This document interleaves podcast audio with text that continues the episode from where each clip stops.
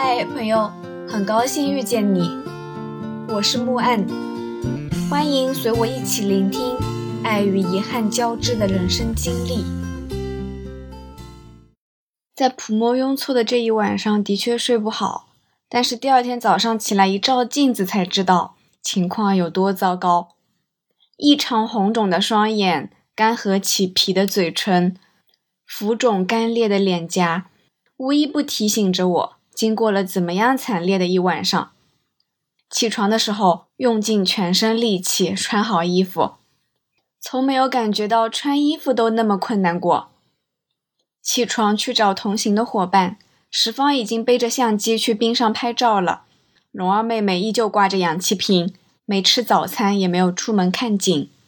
五十多岁的大哥倒是还行，除了说话有点喘之外，没有什么大问题。我匆匆洗漱，吃完早饭，榨菜配粥，从没有哪一天像此刻这样吃的狼吞虎咽。吃完饭直奔冰面。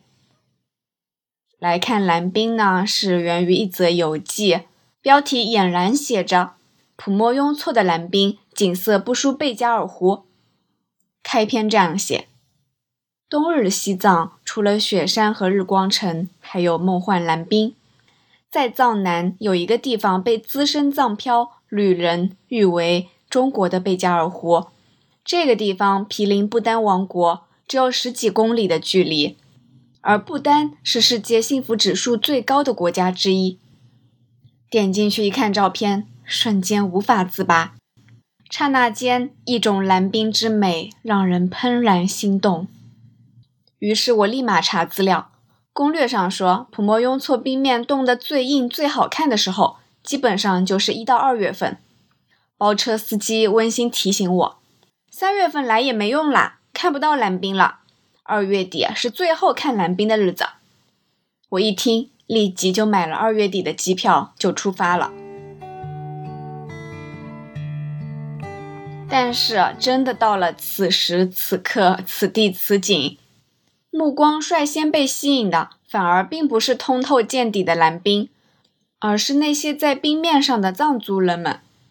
只见三五个藏族阿嬷蹲在冰面上，我凑近一看，他们在冰面上砸出了一个洞，然后呢，用水勺把水舀到杯水箱里，装满以后再背回家。我这才知道，原来昨天我用的水都是这样辛苦得来的。早知道就更加珍惜一些了。我拍了一些藏族阿妈们背水的照片，他们开心地冲着我笑，一边说着我听不懂的藏语，一边指着冰面上的冰窟窿，做出拿着一把锤子凿冰的动作。明明已经是满脸皱纹的老奶奶了，但是做出这些动作的时候特别可爱。后来不间断的又有村民来背水，没有人会说汉语，但是呢，依旧热情地跟我用手势交流。语言不通也不是什么大障碍。有人指着我的裙子说好看，还有人指着我的脸蛋，大概是夸我皮肤很好。其中呢，有一个稍显年轻的女孩子，会的唯一的一句汉语就是“漂亮姐姐”。她指着我的脸蛋叫我“漂亮姐姐”，于是三五个奶奶们也叫我“漂亮姐姐”，慈祥的贴着我的脸和我合影。那满脸高原红的亲和力。捧着赤裸裸一颗真心，当你从纷杂世事里抬头与之清澈相遇，瞬间放开生活里的一切是非束缚，可以感受到生命无比轻盈的状态。寒冬降临高原，早晨的普莫雍措气温在零下二十度以下，但是此时此刻藏民们的热情和快乐，深深地感染了我。我丝毫都不觉得寒冷了，恍然觉得人类的生活不能仅仅用货币和物质条件衡量。世界上又有几个人能如他们般怡然自得呢？千山之巅，万水之源，壮丽巍峨的雪山，大气磅礴的蓝冰，一望无际的荒原，一切美景让人叹为观止。但真正打动人的，还应当是高原的人民。是人与人的温情，人与动物的和睦，人与自然的共生。原本我是要同阿妈们一起去他们家里看看的，但是时间不早了，军哥打电话叫我回去，我们得赶早出发去四林冰川了，所以也很遗憾没能去陈阿妈家里。停车呢，就是这点不好，行程很赶，不怎么自由。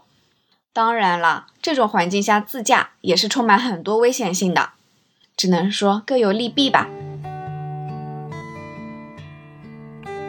原以为告别推村就意味着和蓝冰说再见了。但是有一句话说得好，最美的风景永远在路上。我们的车沿着普莫雍措湖边缓缓开出，开了大概有半个小时左右，就看到有一片一望无际的风雪不染的绝美的蓝冰映入眼帘。风冻的冰湖通透可见，湖底冰的裂痕和气泡遍布湖面，岸边是令人惊叹的冰浪，美到令人窒息。车上的每一个人都为之震撼。湛蓝的湖面，冰封千里，雪域延绵不绝，凛冽的温柔之美尽显无疑。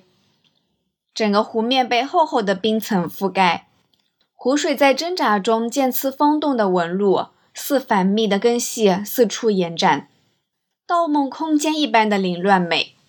看似分割，却又紧密抱成团的蓝冰。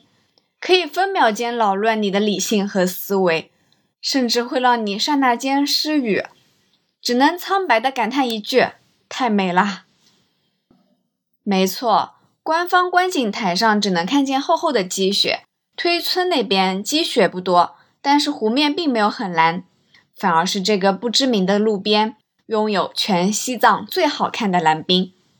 我和十方小哥哥率先冲下车，冲到冰面上。在阳光的照射下，冰面衬出湖水的蓝。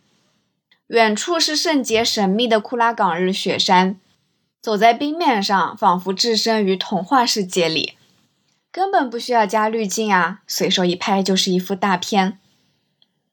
我走到冰上，低头透过冰层往下看，湖底的水是墨绿色的，一个个小气泡好像有生命似的，在向我们招手。十方也惊呼：“这才是真正的蓝冰啊！”如果说西藏是远方的诗，普莫雍措就是诗的远方。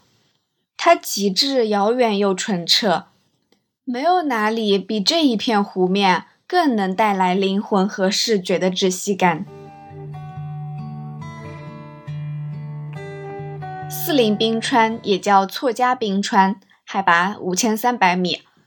在西藏山南市浪卡子县和不丹边境附近，因为毗邻中国和不丹边境的第四十号界碑而得名。它是现在发现的可接近度最好的陆地山岳冰川，不需要特殊的装置，冰爪都不需要就可以零距离接触，是西藏可接近度最高、视觉最为震撼的冰川。一年也就只有两个月的观赏期。大概因为游客失踪等安全问题，四林冰川从一八年起就正式关闭了。所以呢，网络上可以看到各种传奇故事，有为了去四林冰川锒铛入狱的，丢掉性命的，也有人在被口水淹没的同时还在挣扎硬闯。反正呢，各种离奇的事件都有。关闭三年以后，我突然在网上看到它重新开放的新闻。我猜大概是全球变暖、冰川融化，过几年呢，它或许会永久性关闭了。所以这一次我就义无反顾的来了。很多闻名已久、想看的景点，慢慢的都一个一个再也去不了了。其实心里还蛮失落的。去四林冰川几乎没有路，有时候是开在光秃秃的草地上，有时候开在乱石堆上。有时候呢，直冲冰面而过；有些冰面已经融化了，这就需要淌河而过。军哥说，四林冰川的路太烂了，几乎是全西藏路最差的地方。像他开的这个霸道车啊，走阿里大北线稳稳的，不可能磕到底部。但是四林冰川的这条路上，动不动就磕到，而且还有一段没有信号的无人区，每年都有车辆被困。特别是遇到大雪，危险系数更高，所以呢，真心不推荐自驾。周围是一望无际的无人区，入目所及，除了雪山和草地，依旧是雪山和草地。在这样无限空旷的无垠原野，看不到任何人类的地方，我忽然觉得非常感动，感动于自己能够在有生之年遇见这样的地方，也感动于大自然终究不曾亏待任何生灵。龙儿妹妹继续高反，医用氧气罐挂在后座，他在副驾驶吸氧，同时不死心地问军哥：“四零冰川冷不冷？”军哥笑笑：“冷不冷这个东西，真的看你自己。”有人在四零冰川穿比基尼拍照，外面就套了一个军大衣。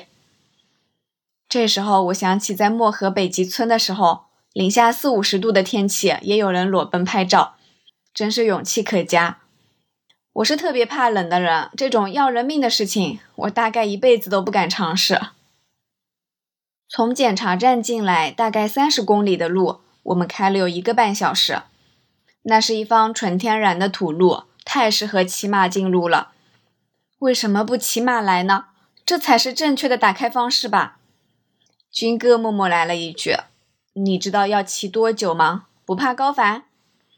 行吧，我不说话了。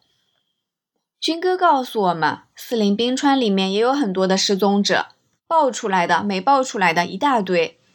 下车的时候，郑重其事的对我们说：“这个世界上的美景很多。”以后还有很多机会可以看到，但是生命只有一次，生命不在了就什么都没了。说完了，才准许我们下车进入冰川内部。直到见到四林冰川的一瞬间，我才觉得一切都是值得的，才发现原来这世上真的有如此动人心魄的冰雪秘境。一扫只可远观不可亵玩的高冷冰川形象，触手可及的高度，名副其实的最接地气冰川。我踩在湛蓝的冰床上，从冰川的裂缝中走过，内心不住兴奋，连一直插着氧气的蓉儿也激动得又蹦又跳，完全忘记了高反这回事儿。确实，任何人都无法否认四林冰川的这种震撼。怪不得再见多识广的旅行者也忍不住为他跋山涉水，只为到达。